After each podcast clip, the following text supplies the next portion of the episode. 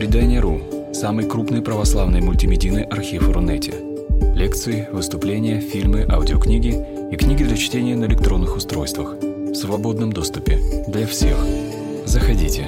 Предание.ру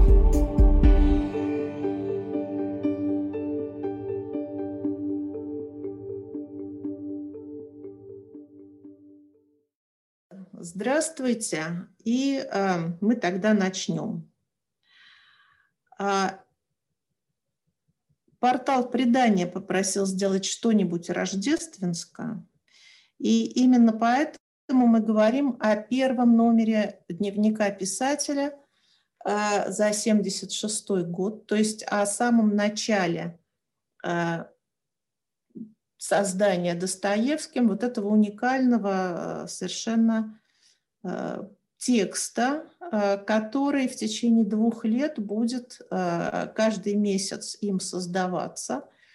Э, но на самом деле он создается и обдумывается не как эм, последовательное газетное как бы издание, которое выходит раз в месяц, а по черновикам видно, что Достоевский, готовясь только выпустить первый номер, продумывает дневник писателя – почти на год вперед. То есть это очень целостное произведение, э, которое совершенно не публицистического характера.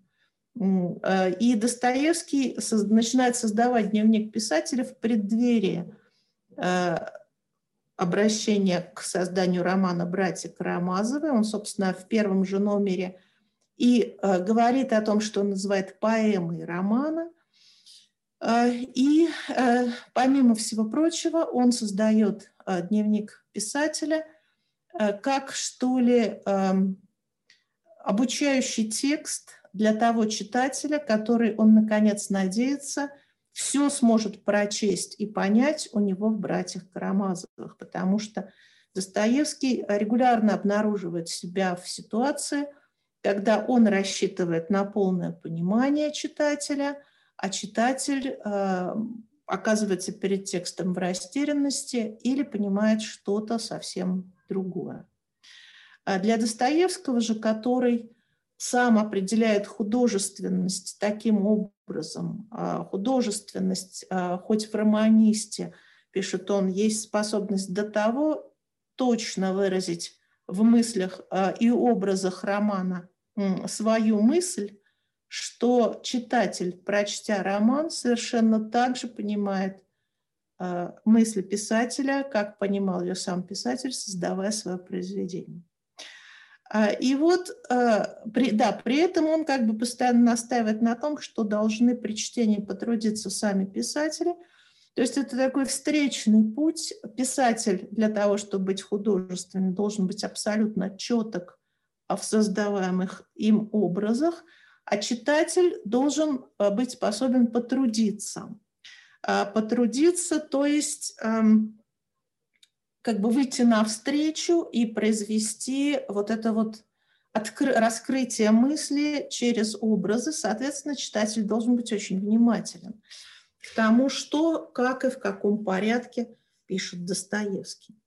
И вот э, весь январский номер он создает как своего рода декларацию о намерениях и эм, как предисловие и к дневнику писателя, и к своему последующему эм, творчеству. И весь этот номер строится вокруг рождественской елки.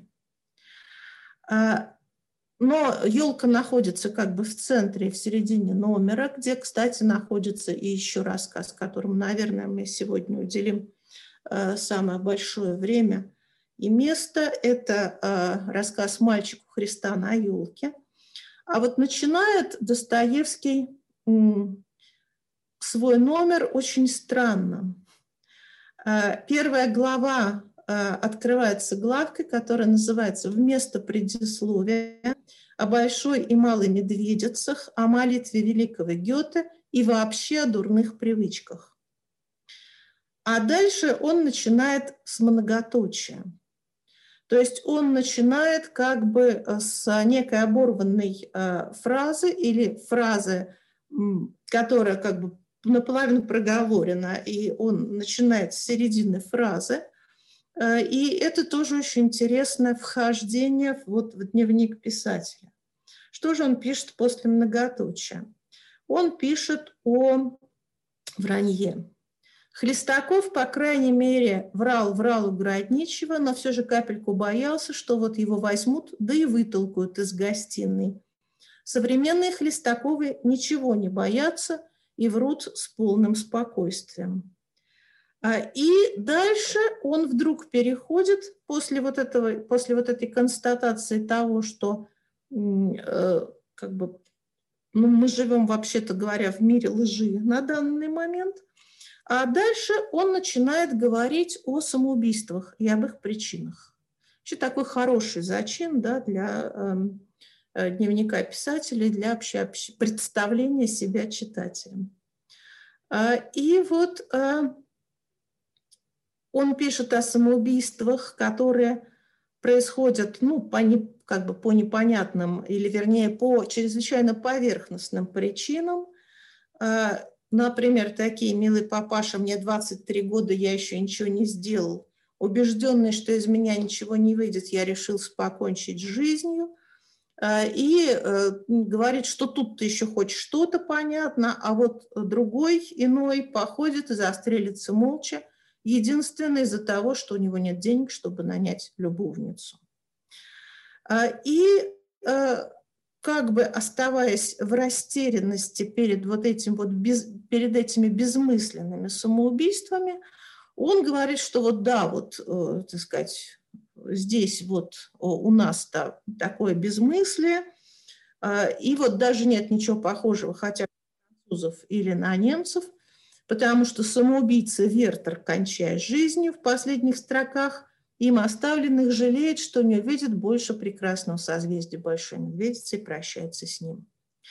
А, то есть а, он ставит в образец русским самоубийцам не человека, который а, ну, проживает жизнь, как бы даже не думая о самоубийстве, а другого типа самоубийцу. И это чрезвычайно интересно.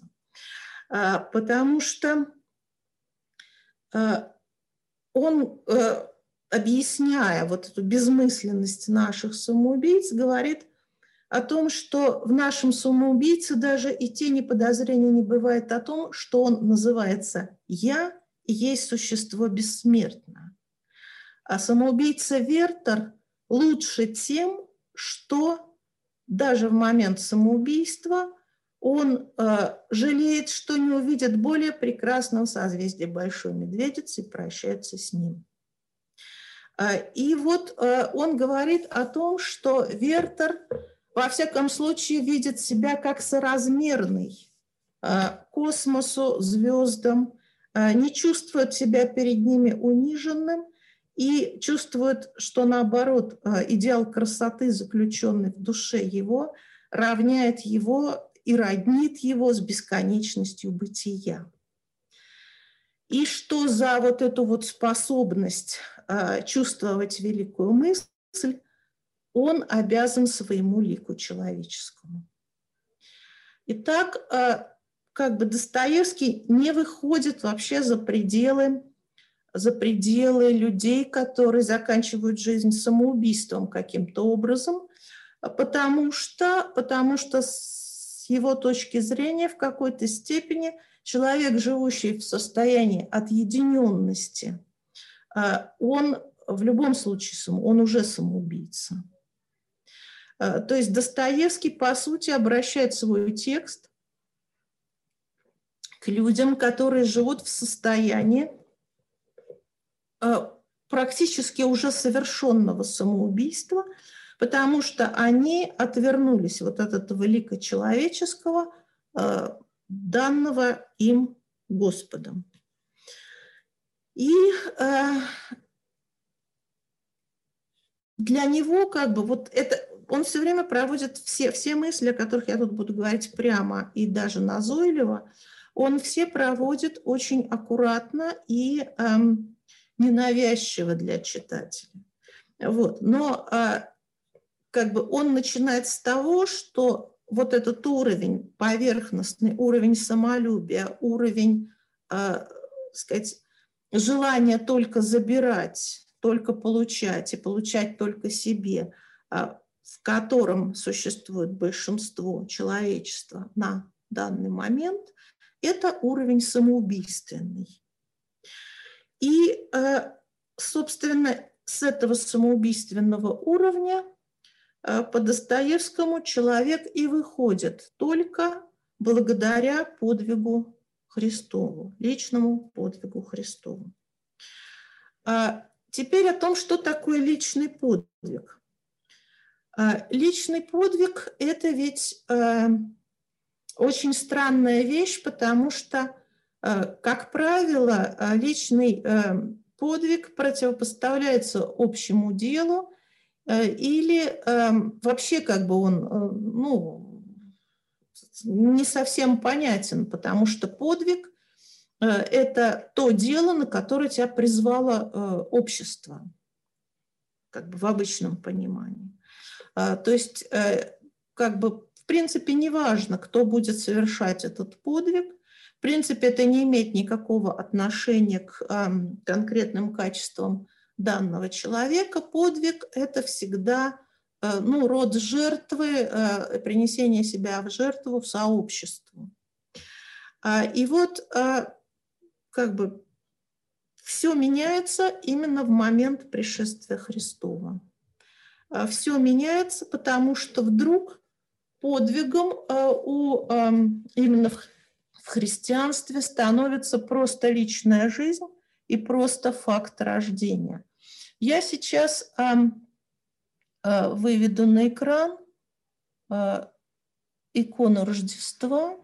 И э, мы посмотрим, что происходит вот в этот момент Рождества и почему, почему уже рождение Бога э, как бы может восприниматься и воспринимается, безусловно, Достоевским и, ну и вообще христианством как личный подвиг. Потому что ведь это для нас Рождество – это начало прекрасного праздника. А, для нас Рождество – это а, встреча с тем, что больше нас, а, и это раскрытие в нас да, того, что больше нас. Потому что пришествие Христова, оно как бы, оно дает человеку ключи к его глубине. А, оно открывает образ Господень внутри него самого. Мы еще сейчас посмотрим, как об этом будет говорить Достоевский чуть дальше в этом же номере дневника писателя. А э, это понятно, да, то есть для нас это праздник и радость. А вот что это для Христа? А для Христа это э, необходимость э, из э, все присутствия, да, э, Бог э, как бы присутствует в любой вещи мира, да, э, из, э, и за пределами мира, да, и за пределами вещей. Бог везде, да, это как бы его главное качество, вот это вот все присутствия. Так вот из этого состояния все присутствия он должен войти внутрь пелен, вот они, вот тут вот эти пелены, которые э, очень интересно Данте, например, в 16, по-моему, главе чистилища э, называет теми пеленами, которые с нас снимает смерть. То есть войти внутрь собственного тела, которое по определению ограничено и смертно.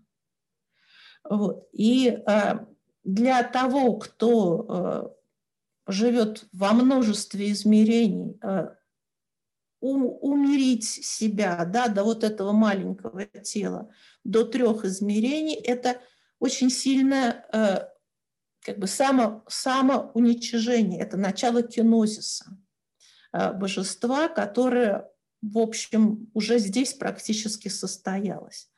И, кстати, именно поэтому э, икона и картина западноевропейская будут соотносить все время кинозис божества, э, э, все время будут соотносить историю Рождества с историей погребения Христова.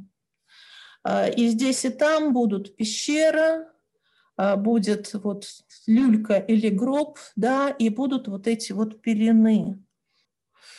А, вот теперь видна другая картинка, да? Да, так вот.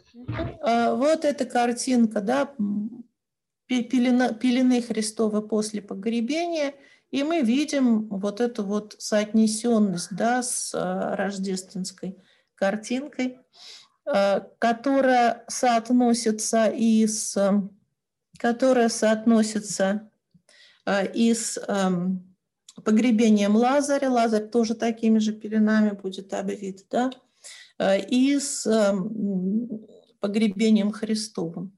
То есть Христос э, дважды оказывается да, в чреве земли. Первый раз в чреве земли он э, оказывается сразу по Рождестве. Вот. И эти два эпизода, они крепко соединены. И вот как бы вот это вот то, что Христос уже в момент Рождества входит в состояние утесненное, и входит он туда ради нас, а, и при этом наша утесненность, а, в которой мы существовали до этого момента, наша вот эта вот изолированность, наша ну, сосредоточенность на себе, на грани самоубийства, с чего Достоевский начал, она собственно, и исчезает благодаря вот этой вот утесненности, которую берет на себя и себе Христос. А, и вот Достоевский чуть дальше, а, он начинает говорить о том, что и как открывается человек в человеке, в себе самом э, под, под рождественской елкой. А, этот текст называется «Золотой век в кармане». А, я прочитаю его немножко, потому что это очень важный текст Достоевского. Его, наверное, не все читали. Ну что подумал я, если бы все эти милые и почтенные гости захотели хоть на один миг стать искренними и простодушными, во что обратилась бы тогда вдруг эта душная зала? Но что, если бы каждый из них вдруг узнал весь секрет? Что, если бы каждый из них вдруг узнал, сколько заключено, обратите внимание на это слово – сколько заключено в нем прямодушия, честности, самой искренней сердечной веселости, чистоты, великодушных чувств, добрых желаний, ума, куда ума, остроумия самого тонкого, самого сообщительного. И это в каждом, решительно в каждом из них. Да, господа, в каждом из вас все это есть и заключено. И никто-то, никто-то из вас про это ничего не знает. И дальше удивительная фраза, сейчас я объясню, почему она удивительна. О, милые гости, клянусь, что каждый и каждая из вас умнее Вольтера, чувствительнее Руссо, несравненно обольстительнее Алкивиада, Дон Жуана, Лукреции, Джульетты, Беатричи. Вы не верите, что вы так прекрасны, а я объявляю вам честным словом, что ни у Шекспира, ни у Шеллера, ни у Гомера, если бы и всех их сложить вместе, не найдется ничего столь прекрасного, как сейчас сию минуту могло бы найтись между вами в этой же бальной зале. Да что Шекспир, тут явилось бы такое, что и не снилось нашим мудрецам. Но беда ваша в том, что вы сами не знаете, как вы прекрасны. Знаете, даже если бы, даже, знаете ли, что даже каждый из вас, если бы только захотел, то сейчас бы мог осчастливить всех в этой зале и всех увлечь за собой и что эта мощь есть в каждом из вас, но до того глубоко запрятана, что давно уже стало казаться невероятным. Что, все, что я сейчас навосклицал, не парадокс, а совершенная правда. А беда вся ваша в том, что вам это невероятно.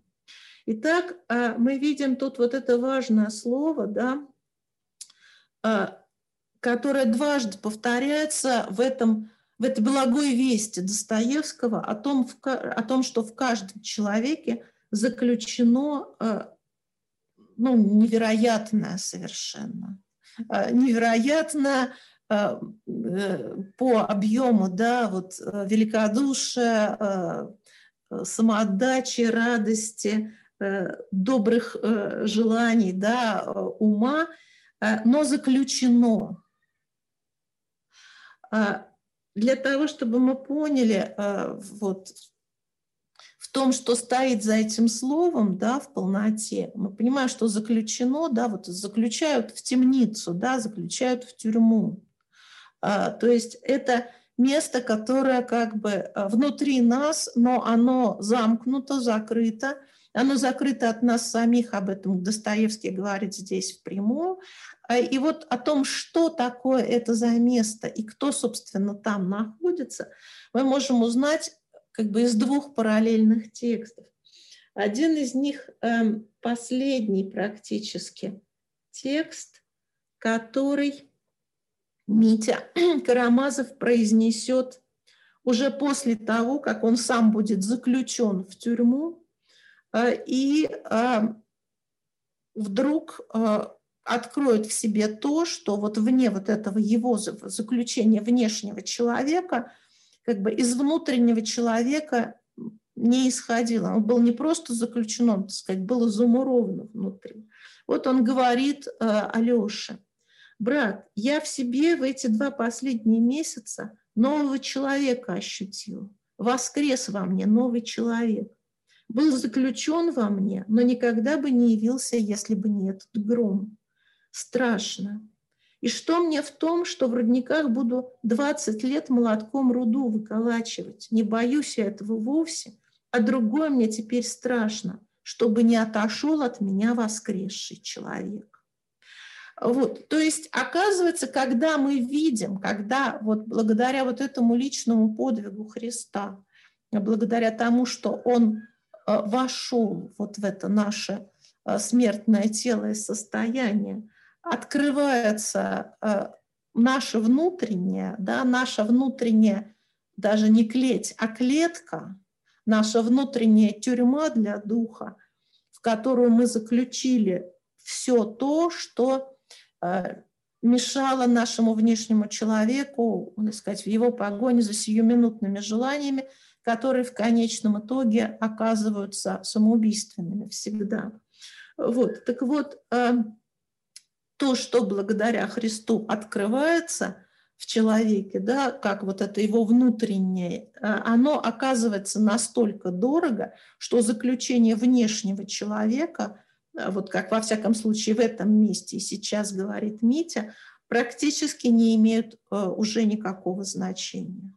То есть вот когда замкнулась внешняя клеть, но открылась клеть внутренняя, обретенная свобода оказывается такой, что э, с ней ничего не может сравниться. Единственное, чего хочет в этот момент, вот этот вот, э, казалось бы, да, э, там распутный, разгульный э, брат Дмитрий, как бы без, без, бестолковый, без царя в голове, да, вот он обретает царя в сердце – и оказывается, что ничего дороже за всю свою жизнь э, он э, не знал, не видел, и единственная его забота теперь только в том, чтобы вот этот вот новый человек в нем от него не отошел, да, вот этот вот рожденный в нем Христос, потому что новый воскресший человек – это, конечно, весьма прозрачное описательное обозначение Христа. Вот. И, кстати, абсолютно та же а, по структуре фраза возникает потом у Достоевского опять-таки в «Братьях Карамазовых». А, и она эм, о заключении красоты – о том, что, э, опять-таки, Митя будет говорить еще до своего обращения и преображения, что для очень многих красота в садоме-то и сидит. Опять-таки, так сказать, посажена, заключена э, вот этим вот э, нашим другим, недолжным к ней отношением. Да? То есть не красота у Достоевского оказывается порочно, как это иногда и даже часто представляют. А взгляд на красоту, на одну и ту же красоту оказывается порочен. А красота внутри любого человека – это проявление образа Христова. И, собственно, э, только от нашего взгляда зависит, как мы ее э, окажемся способны увидеть. А, и вот э, Достоевский, как бы загадав загадку. Да, есть еще один текст, с которым вот этот вот текст соотносится, и он тоже совершенно удивителен. То есть удивительно, как Достоевский вот это вот делает. Впрочем, тот текст известен только самому автору, э, но мы ведь склонны иногда забывать о том, что то знание, которое имеем мы, оно не общее. Э, дело в том, что Достоевский строит вот, этот вот, эм, вот эту серию высказываний здесь, когда он говорит о прекрасности каждого из нас, он строит ее таким образом синтаксически, да, о, милые гости, клянусь, что каждый и каждый из вас умнее Вольтера, чувствительнее Руссо, несравнение Алкивиада и так далее. А вот что Достоевский говорит в письме Фанвизиной, собственно, о Христе. А, да, я скажу вам про себя, что я дитя века, дитя неверия и сомнения до сих пор, и даже я знаю это до гробовой крышки. Каких страшных мучений стоило и стоит, стоит мне теперь эта жажда верить, которая тем сильнее в душе моей, чем больше во мне доводов противных. И однако же Бог посылает мне иногда минуты, в которые я совершенно спокоен. В эти минуты я люблю и нахожу, что другими любим. В такие-то минуты я сложил в себе символ веры, в котором для меня все ясно и свято. Этот символ очень прост, вот он. Верить, что нет ничего прекраснее, глубже, симпатичнее, мужественнее, разумнее и совершеннее Христа, и не только нет, но с ревнивой любовью говорю себе, что не может быть. А, мы сейчас на этом сосредоточимся, а не на завершении проблематичном о Христе и истине, которое требует особого тоже и некраткого разбора.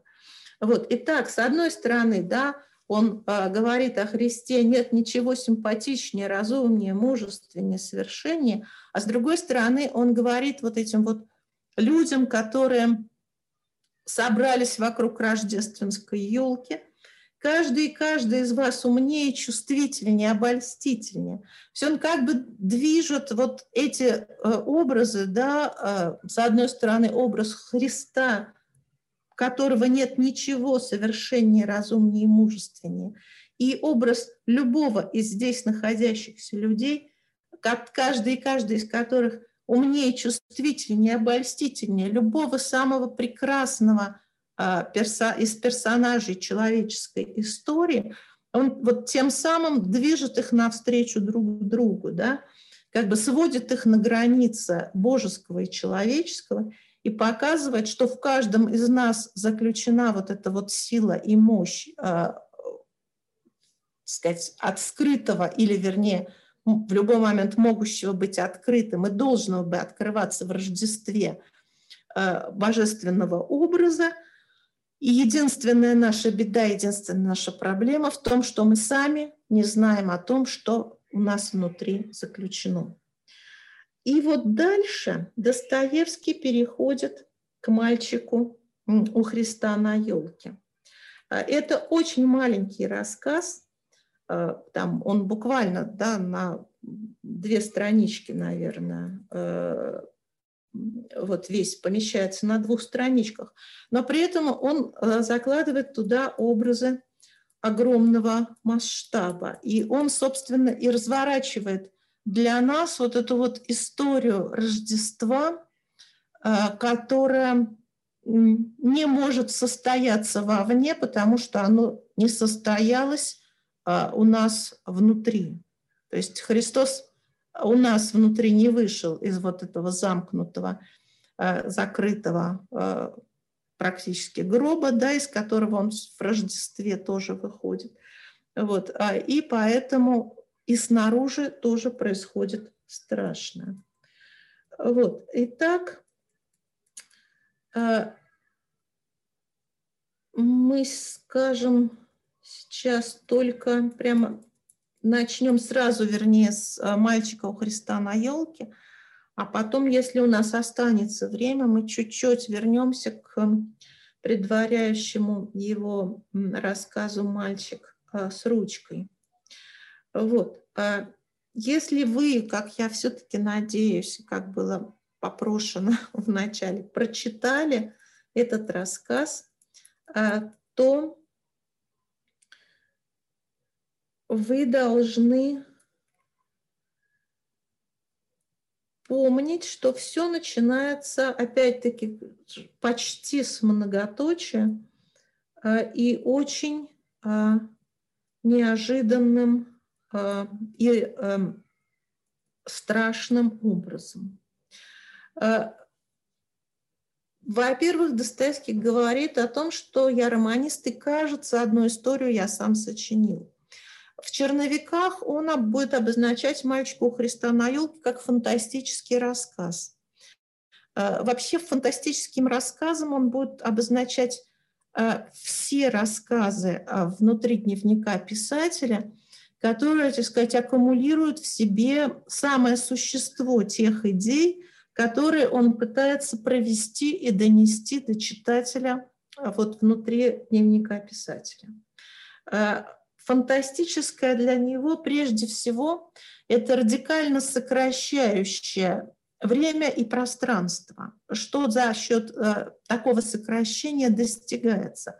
Мы видим то, чего мы обычно не видим, то есть мы, во-первых, видим последствия наших поступков – Э, в самой как бы широкой перспективе, и это прежде всего важно для э, сна смешного человека, одного тоже из важнейших фантастических рассказов дневника писателя. Э, и мы за счет этого видим как бы э, ту сторону явления, которая не открывается нам, если мы смотрим, смотрим на него в обычной перспективе. Вот. И вот э, он говорит, что ему кажется, что он сочинил эту историю, а потому что он-то точно знает, что он сочинил, да, но вот почему-то ему все мерещится, а мерещится это ведь такое состояние глаза, да, когда сквозь некоторую поверхность проступает что-то э, глубже этой поверхности, э, что как бы собирается в какой-то отчетливый образ – и с одной стороны мы этот образ видим, а с другой стороны мы не, не уверены до конца в том, что именно мы видим. И вот это мерещится, он как бы вот э, ставит как э, ключевое слово к началу да, текста о, э, истории о, о мальчике, умершем в Рождество. А, опять-таки, да, тоже вот здесь интересно – все празднуют праздник, э, все э, рады, а Христос, как мы видим, да, он впервые лежит вот в этих смертных пеленах. То есть он по сравнению с тем, насколько он был жив до этого, он фактически мертв. И Достоевский нам рассказывает историю о, на Рождество, историю о смерти. Вот. И вот дальше начинается. Мерещится мне был в подвале. Да, э, случилась эта история накануне Рождества в каком-то огромном городе и в ужасный мороз. И дальше вот тоже внимательно, да, э, мерещится мне был в подвале мальчик, но еще очень маленький, лет шести или даже менее. Этот мальчик проснулся утром в сыром и холодном подвале. Одет он был в какой-то халатик и дрожал. Дыхание его вылетало белым паром, и он, сидя в углу на, на сундуке, от скуки нарочно, нарочно пускал этот пар изо рта и забавлялся, смотря, как он вылетает.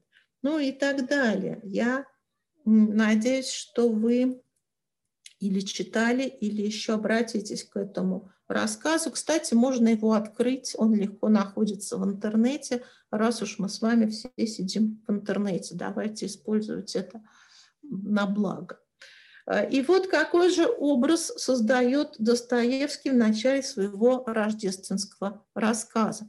Смотрите, там у нас да, э, мать лежит на какой-то тонкой, как блин, подстилке. и лежит неподвижно. Дальше пусто. В одном углу находится мертво-пьяный халатник, так его Достоевский обозначает. А в другом углу умирающая тоже э, нянька. Вот, значит, э, мы все-таки немножко прочитаем, да? Э, значит, в подвале мальчик. Вот нам пещера, да? Он еще очень маленький, лет шести или даже менее. Здесь мы на секундочку переключимся и посмотрим, как... Так, простите. Угу.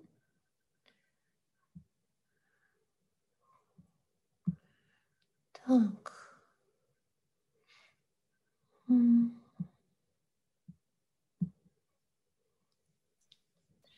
Татьяна Александровна, еще потом, может быть, немножко камеру пониже опустить, потому что иногда пол лица получается видно.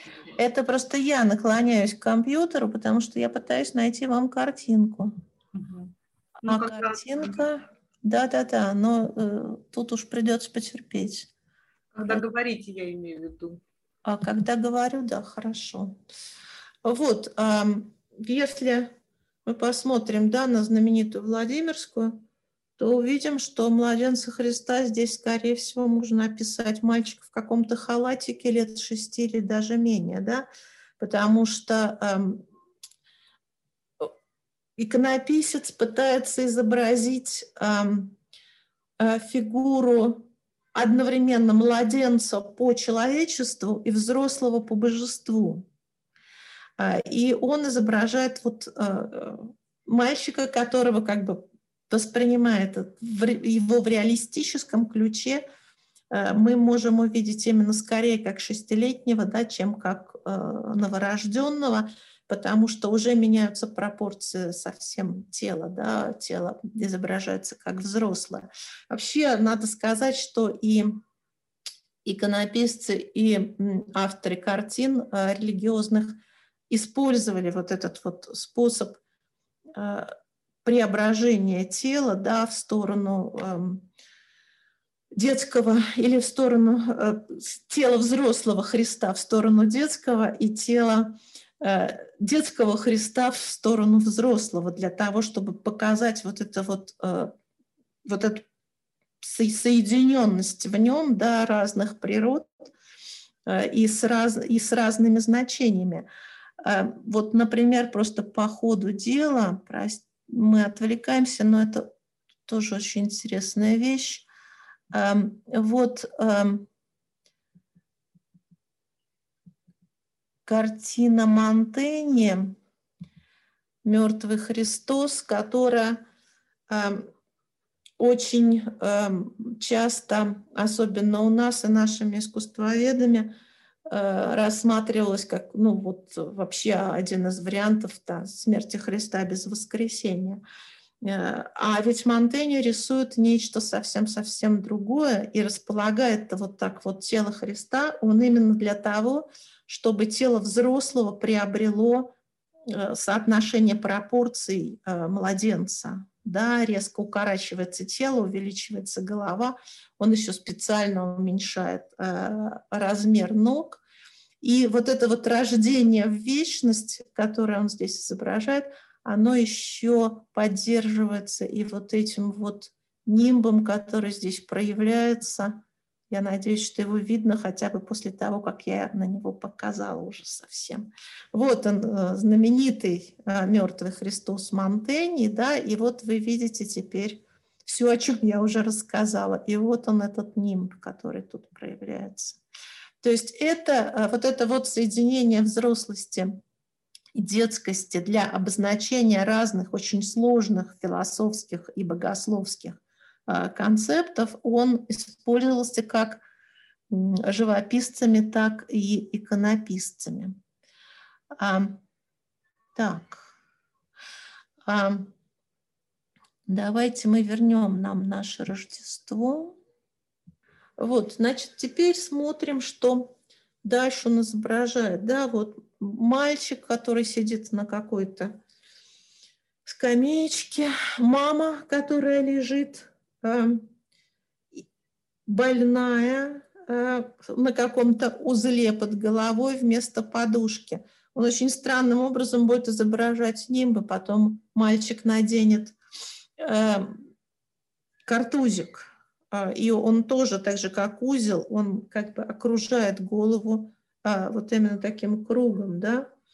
Вот, э, и, э, значит, э, как, да, он несколько раз с утра подходил к нарам, где на тонкой, как блин, подстилке, и на каком-то узле под головой вместо подушки лежала больная мать его – как она здесь очутилась? Должно быть, приехала со своим мальчиком из чужого города и вдруг захворала. Мы понимаем, что Достоевский здесь воспроизводит, по сути, вот это вот пришествие Богородицы да, в Вифлеем, а, куда она приехала на сносях, и где для нее не нашлось гостиницы. Ее не пустили ни в одну из гостиниц города. Именно поэтому наш Бог родился в пещере и в яслях, да, в, ну, по сути, в хлеву. Вот. А дальше. В другом углу комнаты стонала от ревматизма какая-то 80-летняя старушонка, жившая когда-то где-то в няньках, а теперь помиравшая одиноко. Да? Мы знаем, что в классической иконе Рождества в одном из углов изображается одна или две повитухи, Э, няньки, да, по сути, которые вот пришли для того, чтобы уже только принять и искупать младенца, да, потому что Богоматерь родила без помощи. А в другом э, э, углу, значит, э, лежит мертво пьяный халатник. Опять-таки посмотрим, э, как это изображает. Видно картинку, да? А то я опять буду себе только показывать. У нас сейчас картинка Рождества. Хорошо, да, замечательно. Вот он у нас Иосиф, и опять-таки его одеяние, это, конечно, то, что лучше всего э, описывается словом халат. Э, вот. Э, и вот таким образом получается, что у нас в центре города, который собирается праздновать Рождество, огромный-огромный город, а, очень холодный. А, в этом, в центре этого города, а, празднующего Рождество, у нас разоренный вертеп. Потому что ничего не меняется, потому что как бы как 2000 лет назад, так и вот сейчас, да, в момент написания Достоевским этого текста никто, несмотря на э, прошедшие да, 2000 лет христианства, которое постоянно и постоянно, казалось бы, возобновляет в нас вот этот вот образ э, матери и ребенка, нуждающихся в нашей помощи и заботе, которую они не получили тогда, вот, но они ее привычно не получают и сейчас – и э, вот на столкновении вот этого вот, э, вот этой ситуации, да, праздничных баллов, елок, которые там проходят, и на которые заходит бедный мальчик, но его туда не пускают, ему дают копеечку и выводят, даже не покормив голодного ребенка, а он все время повторяет, Господи, как хочется кушать. Вот. А, и этот город, который изобилен просто э, вот, ну, как рождественская елка, да, там есть все, как бы, там, там идет пир буквально, да, пир и праздник. И вот на этом празднике младенцу Христу, как и 2000 лет назад, места не находится. И в конце концов, я сейчас уже буду потихонечку завершать, и поэтому опускать а, э, очень интересные детали. Вот и в конце концов э, мальчик э, оказывается да, напуганный, э, в общем, даже, даже ударенный, э, мальчик, от которого все отворачиваются для того, чтобы его не заметить, но потому что праздник, и потому что у всех как бы ну, впереди своя елка, своя елка в своем семействе.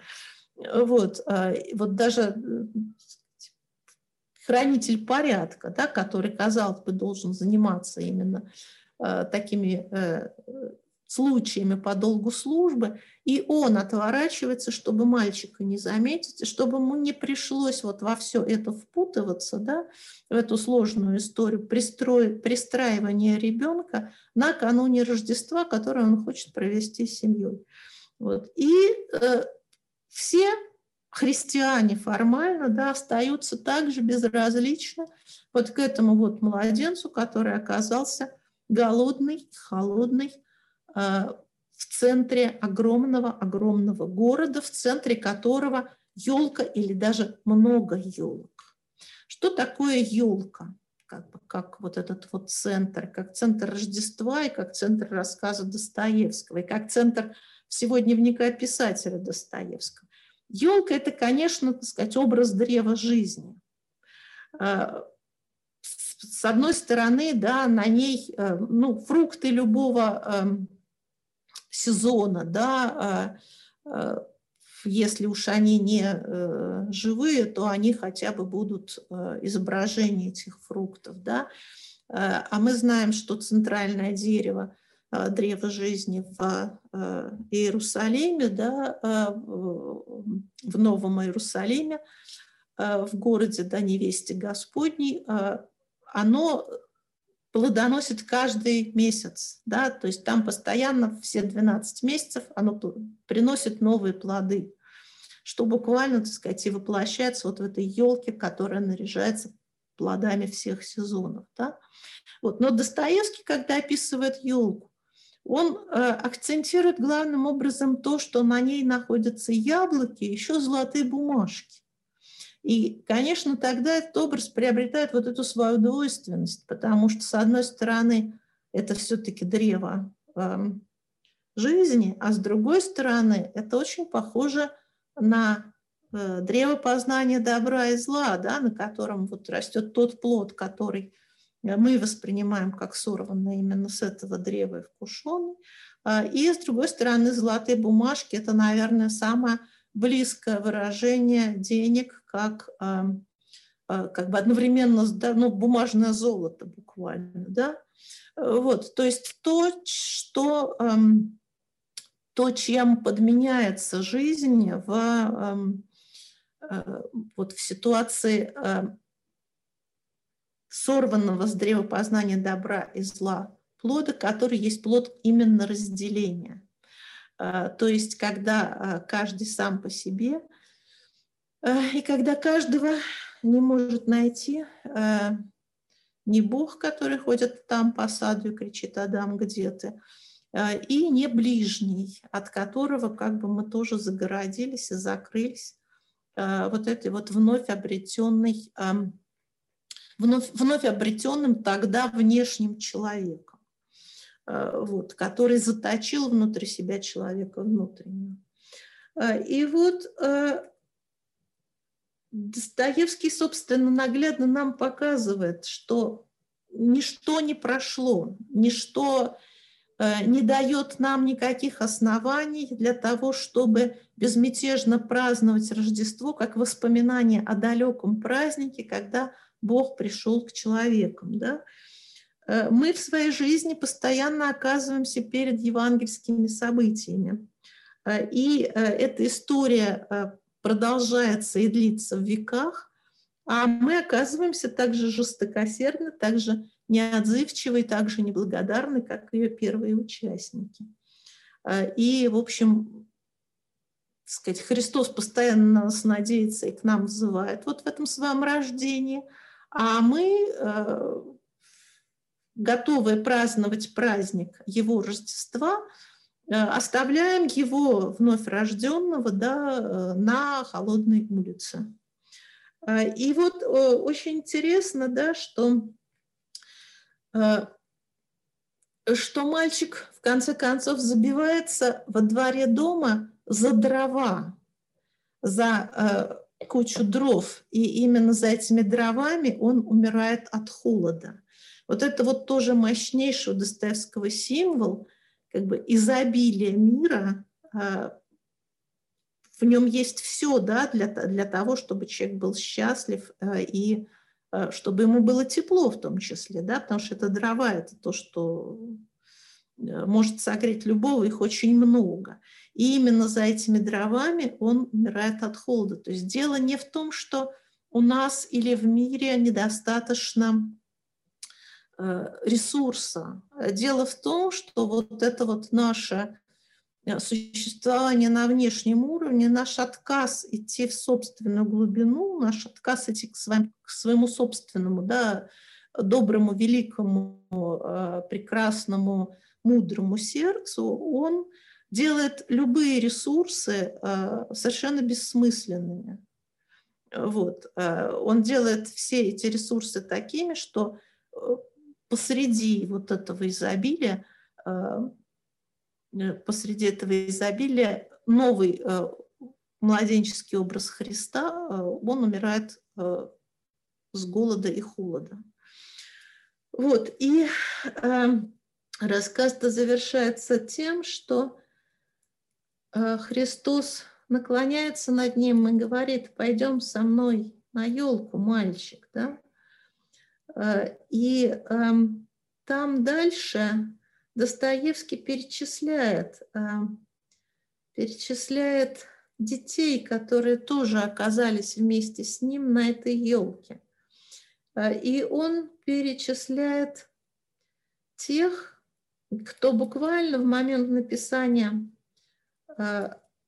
рассказа э, вот только-только что э, умер, да, он говорит, э, там вокруг елки летают, порхают, да, мальчики и девочки, и узнал он, наш мальчик, что эти мальчики и эти девочки все были такие же, все как он, дети – но одни замерзли еще в своих корзинах, в которых их подкинули на лестнице к дверям петербургских чиновников. Другие задохлись у чухонок от воспитательного дома на прокормление. Третьи умерли у иссохшей груди своих матерей во время самарского голода. Самарский голод буквально это событие за год до написания э, «Мальчика у Христа на елке». Четвертые задохлись в вагонах четвертого класса. И все они теперь здесь, все они как ангелы, все у Христа, и Он сам посреди их.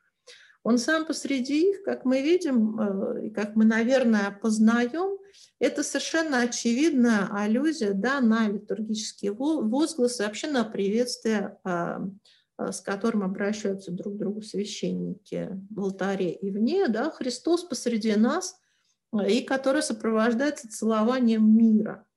Э, и, эм, собственно, да, сослужащие священники, они как бы подчеркнуты ну, в течение литургии, да, внутри литургии, это образы Христовы.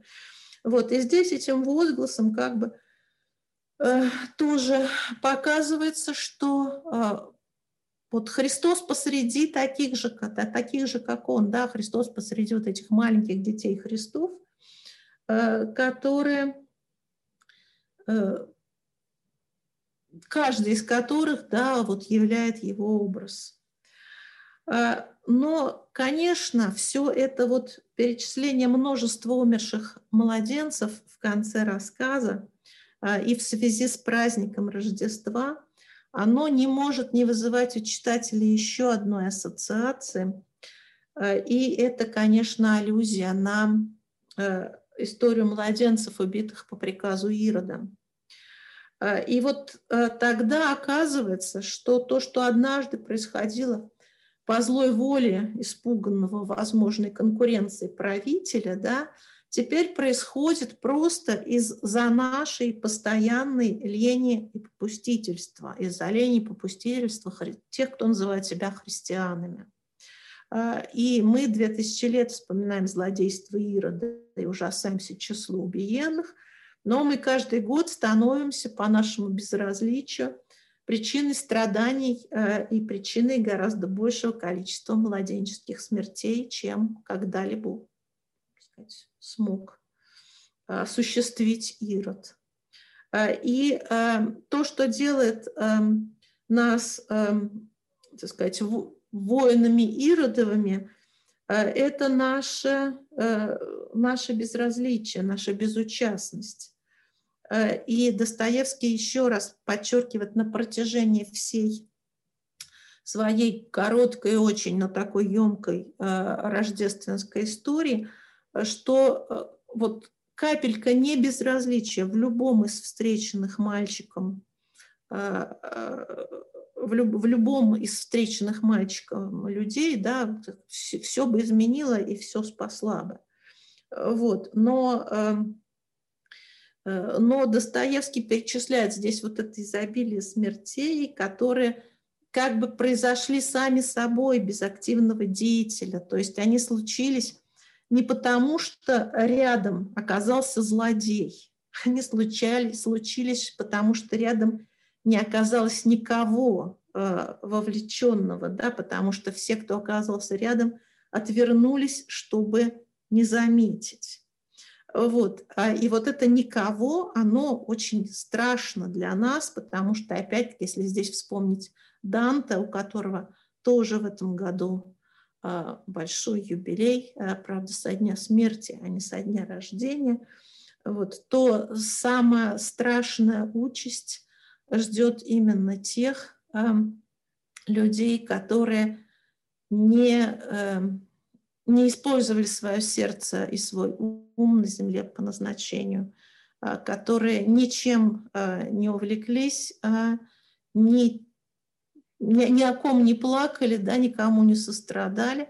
Э, и вот в результате они бледные тени, которые едят прах, напитанный их слезами и кровью, потому что, потому что до этого момента она им, ни слезы, ни кровь им не пригодились. Вот. Э, и вот это, конечно, страшный приговор, который выносит Данте, который выносят тоже Э, нам Достоевский, который, впрочем, э, как всегда, оставляет э, все время нам возможность, эм, возможность другого раза, да? Вот, возможность эм, еще раз столкнувшись с вот этой вот с вот этим вот нашим неприсутствием в бытии, с вот этим нашим пребыванием исключительно на уровне внешнего человека, а внешний человек – это человек поглощающий, это человек голодный, это человек непрестанно нуждающийся в э, пище для своих эмоций, для своих э, страстей, для, своего, для удовлетворения своих, э, своего представления о себе, да, вот. А внутренний человек – это напротив человека отдающий. А, и вот мы, как те, кто знаком только с своим внешним человеком и так и не дал выйти из э, пещеры, из склепа, из клети, да, вот этому своему человеку внутреннему, ну да, но нас, э, у нас ждет еще следующее Рождество и следующее Рождество. Вот, собственно, история э, длится две тысячи лет для того, чтобы каждый имел возможность а, ну, в течение вот этого времени, да, к любому Рождеству проснуться сердцем и а, вместо того, чтобы праздновать его в теплой келье и в, теплой церкви или в теплой семье, да, сделать хоть какой-то маленький шаг навстречу тем, кто по-прежнему замерзает в наших холодных городах. Вот, спасибо. Наверное, я на этом остановлюсь, и тогда, если есть вопросы, я на них с удовольствием отвечу.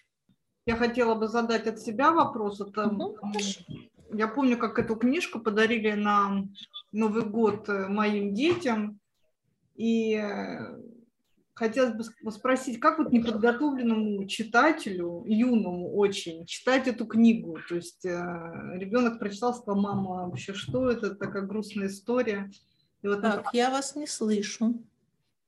А вот. Так, слышите? Да, да, да, слышу. Ага. Еще раз тогда повторю, что вот эту книжку дарят детям, да, мы сейчас прослушали да. прекрасную лекцию, вот, а, но для ребенка это просто такая очень мрачная, страшная история. Вот, что бы вы посоветовали вообще, стоит ее дарить детям? Мне даже кажется, что она не детская все-таки совершенно. А, ну, в общем, конечно, она не детская, она обращена ко взрослым. А, и вообще это, ну, как бы вот это желание найти у Достоевского детский рассказ, а, и чтобы можно было читать детям, ну, он такой, а, такая, так себе идея, потому что он, ну, он никогда не писал упрощенно, но, с другой стороны, опять-таки в этом же первом номере дневника писателя, и почему все-таки этот рассказ может быть обращен к детям, и даже Достоевский его сам включал в свои детские издания, ему однажды предложили выпустить книжку для детей из его текстов, а он как раз именно в этом первом номере говорит в том числе о воспитании детей, об образовании, и говорит, что самое плохое, что сейчас происходит, это то, что детям все облегчают вот это вот облегчение детям, а, как, так сказать, ну, восприятие знаний, так и восприятие какого-то опыта жизненного, вот это облегчение Достоевский находит самым разрушительным для человека и человечества в целом. Вот. И как раз настаивает на том, что хотя бы одна, две, три мысли выжаты поглубже и, э, может быть, даже через страдания, он прямо так и пишет, а вот в детском возрасте могли бы совсем иначе эм, повернуть человека и совсем иначе раскрыть человека в его дальнейшей жизни. Вот. Поэтому ну, зависит от того, чего мы хотим. Если мы хотим все облегчать, вот, то не надо дарить детям такие книжки. Я вообще тогда не знаю, какие книжки надо дарить. Вот у нас каждый год проходят э, бунты просто э, преподавателей литературы школьных против э, Муму Тургенева. Вот в пятом классе как бы это невозможно. Книжка тоже, это нельзя детям. Я не буду сейчас насчет Муму Тургенева ничего говорить, потому что это совершенно особый разговор. Вот. Но э, то, что Достоевский показывает вот здесь, мне кажется, нужно знать каждому ребенку, который... Э, мы же ведь из детства выносим это восприятие Рождества как красивой сказки, елки с подарками, тепла, уюта, э, сказать, и семейный, да, это семейный праздник, это вот такая семейная жизнь. А Достоевский как раз говорит в одном из своих черновых текстов о том, что вот это вот уединение семьи, уединение пары от всех, уединение семьи от всех, вот это как бы созданный вот этот вот мир внутренней, да, э, прекрасной семьи, которая, с одной стороны, самое большое эм, ну, достояние человека на земле, с другой стороны, это самое страшное уединение, потому что когда человек один уединенный, он хотя бы ощущает свою уединенность. Когда уединяется семья, она совершенно самодостаточна вообще и действительно может оказаться довольна жизнью. Вот это самое страшное погребение человека внутри себя самого, вот это самое страшное самоубийство, которое может быть. Потому что все-таки Рождество – это не красивая сказка, и это не история э, о так сказать, ну, воплотившихся чаяниях человека. Это история очень суровая. Это история о человеческом безразличии, о человечестве, да, ну как, конце концов, если Бог вынужден рождаться в яслях, вот, а, то есть буквально в кормушке у скота, да, а не в тех ясельках, в которые детки иногда ходят, вот, то ведь это же все-таки страшная история. Это история человеческого бессердечия. И мы продолжаем ее в этом именно аспекте транслировать потому что посмотрите, как все хорошо и красиво получилось. Вот э, и родился, и все там сошлись, и овечки, да, и ангелы слетелись и так далее. А они слетелись вот в это чисто поле, куда, то есть, то есть человеческого, человеческой заслуги в том, что все, все в конце концов обошлось случилось хорошо, нет никакой. Вот. Это все, все, что там как бы произошло, э, относительно благополучно, все произошло вопреки поведению всех окружающих людей. Вот, собственно, на этом Достоевский заостряет наше внимание, которое совершенно уходит с этого момента вот этой вот нашей непричастности, по сути, Рождеству. Мы ее никуда не пустили. Отовсюду выгнали. Потому что, ну, в конце концов, и так у нас в гостинице народу много, она еще рожать начнет. Да, вечная история. У нас даже таксисты иногда беременных не, не берут, даже до сих пор. Что, а вдруг она у меня рожать начнет. Вот. То есть вот это вот э, как бы желание укрыться в собственном благополучии, оно как раз именно то, что Достоевский разрушает этим рассказом. И мне кажется, что ну, ничего более актуального сейчас не для наших детей, не для наших взрослых просто нет. Спасибо большое. Здесь у нас в комментариях э, благодарности. И, и вам большое спасибо. Очень интересно. Вот. И единственное, что просят это повторить те произведения, о которых э, шла речь, потому что э, не сначала некоторые присоединились. Значит, все, о чем я говорила, но кроме братьев Карамазовых, которые отдельная книжка – вот, из которой, если да, кто-то вдруг не читал Достоевского, то и во взрослом возрасте решает начать, то его лучше всего начинать читать с братьев Карамазовых. Вот, то в основном речь шла о первом номере дневника писателя 1876 года. Это первый номер отдельного издания дневника писателя. До этого Достоевский просто вел некоторые странички в журнале «Гражданин», а Э, а вот э, в это, с 1976 года он начинает издавать дневник писателя как отдельное произведение. Э, отдельное произведение, которое выходит вот последовательно, как бы из месяца в месяц в течение двух лет, и потом возобновляется в, 80, в конце 80-го, 81 году. Это все единый текст. И как бы главное вот в этом тексте – это попытка его показать человеку э, значение и смысл эм, личного подвига, в том числе и его личного подвига. И вот если позволите, тогда у нас еще ведь есть время из этих полутора часов, я прочитаю э, текст, который невозможно не прочитать, говоря об этом первом номере дневника писателя – потому что, собственно, в нем Достоевский как раз и говорит о том, то есть он показывает другой образ, прямо противоположный тому, который возникает, так сказать, через, э, у нас о себе через нашу причастность тем, кто оказался безразличен вот к этому мальчику, да, в течение его странствий по огромному холодному городу.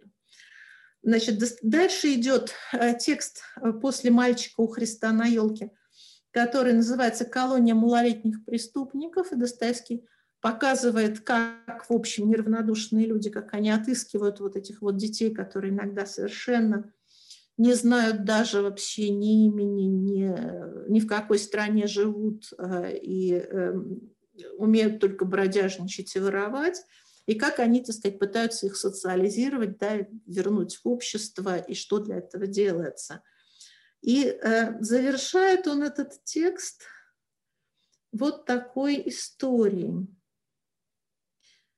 э, где он, собственно, да, потому что мы в любой момент, мы всегда готовы сказать, э, ну а что мы, собственно, можем?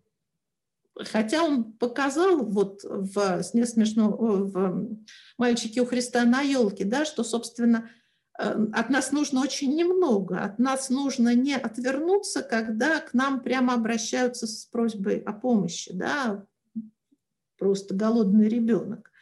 Вот, это же не, не преобразование всего мира, но дальше он показывает, что именно с этого и начинается преобразование всего мира.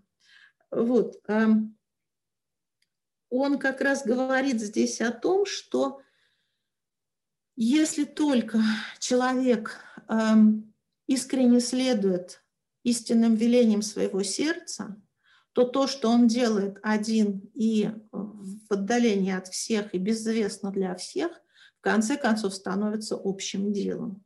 Вот этот небольшой текст. Герои. Вы, господа романисты, все ищете героев, сказал мне на днях один видавший виды человек. И не находя у нас героев, сердитесь и брюжите на всю Россию. А вот я вам расскажу один анекдот. Жил-был один чиновник, давно уже, в царствовании покойного государя. Сперва служил в Петербурге, потом, кажется, в Киеве, там и умер. Вот, по-видимому, вся его биография. А между тем, что бы вы думали? Этот скромный и молчаливый человечек до того страдал душой всю жизнь свою о крепостном состоянии людей, о том, что у нас человек, образ и подобие Божие, так рабски зависит от такого же, как сам человека, что стал копить из скромнейшего своего жалования, отказывая себе, жене и детям почти в необходимом, и по мере накопления выкупал на волю какого-нибудь крепостного помещика, в 10 лет по одному, разумеется.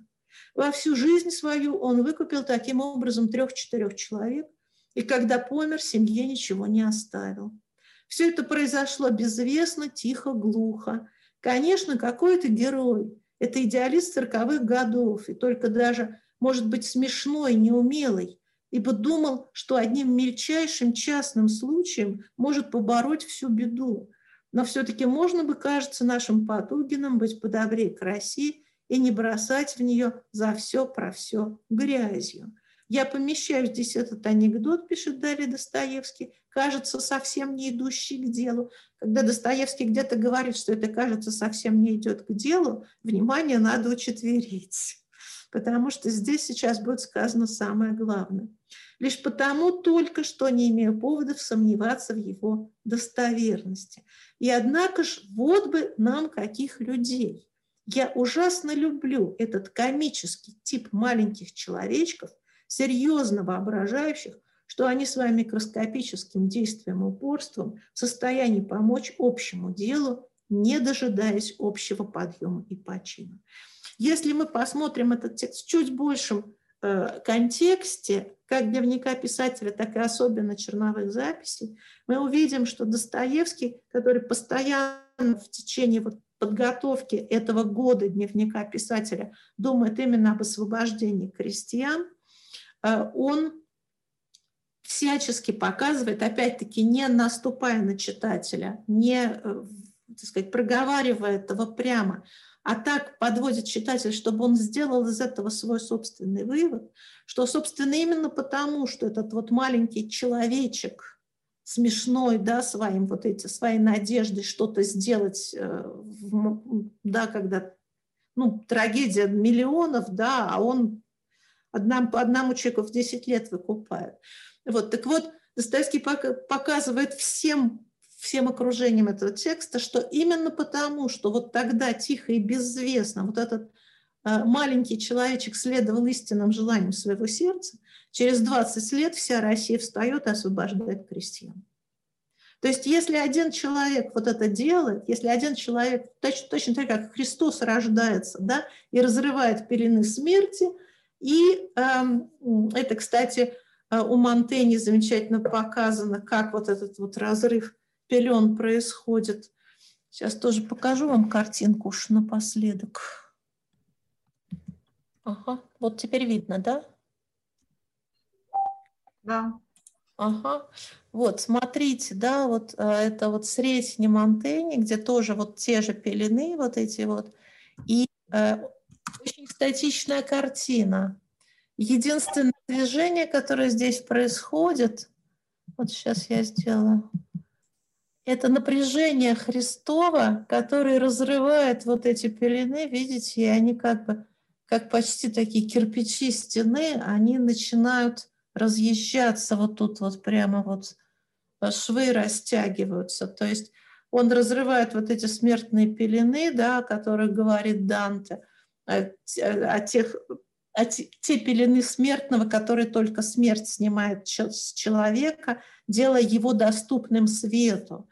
Вот. И вот он э, это вот все разрывает, или еще тут тоже можно увидеть вот эту вот прямо каменную стену, о которой Достоевский много раз будет говорить, и которая отгораживает человека как от его ближнего, так и от него самого, да, и он ее тоже разрушает. А, и таким образом человек уже становится доступен свету прямо здесь, в этом мире. Не надо ожидать своей смерти, чтобы открыться и Богу, и ближнему. Вот. И это вот э, такое, да, тоже вот это вот, собственно, главное действие эм, э, рождественского подвига Христова. Вот. И, эм, э, и э, вот эта вот способность э, человека спокойно, тихо, без пиара, да, без э, агитации, без э, того, чтобы все пойдемте за мной, если я один, я ничего не сделаю, да, а просто следовать самому глубинному желанию своего сердца, она по Достоевскому неизменно преображает все человечество. Рано или поздно, да, он умер и не дождался, но через 20 лет после того, как он все это делал, да, вся Россия встает и освобождает крестьян. Вот, а, и он корень этого дела.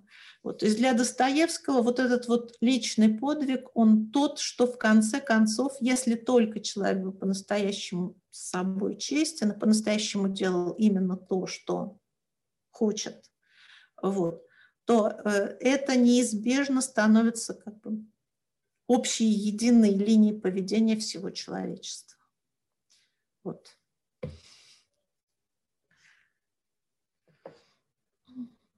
Спасибо большое. Я думаю, что на этом можно закончить. Дорогие друзья, кто нас слушал, э, всего доброго. Спасибо большое, Татьяна Александровна.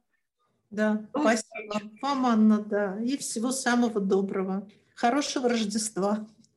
И вам тоже хорошего Рождества. Всего доброго. До свидания. До свидания.